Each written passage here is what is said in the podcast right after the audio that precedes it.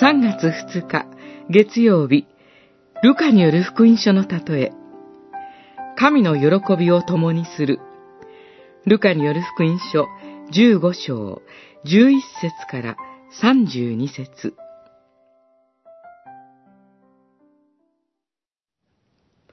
お前のあの弟は死んでいたのに生き返った。いなくなっていたのに見つかったのだ。祝宴を開いて楽しみ、喜ぶのは当たり前ではないか。十五章三十二節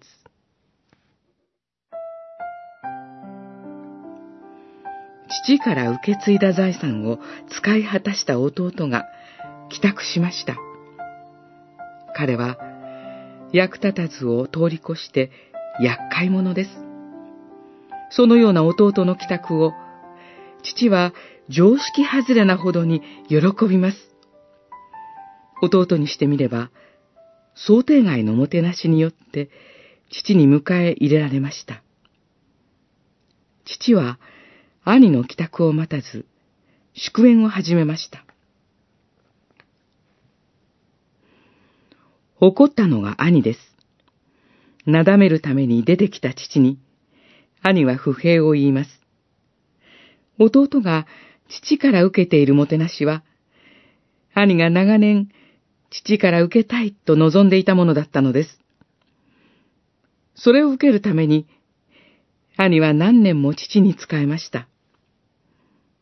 しかし、自らが望み続けたもてなしを、財産を使い果たして突然帰ってきた厄介者の弟が受けています。そのために兄は、弟の帰宅を父と共に喜ぶことができなかったのです。もし、自らの望みが叶うことのみを期待して神に仕えるならば、兄のように神に不平を漏らしながら、喜びの少ない歩みをすることになるでしょう。自分自身の望みが叶うことによって、喜びを得ようとするのではなく、神の喜びを共にするように私たちは招かれています。こうして私たちに真の喜びが与えられるのです。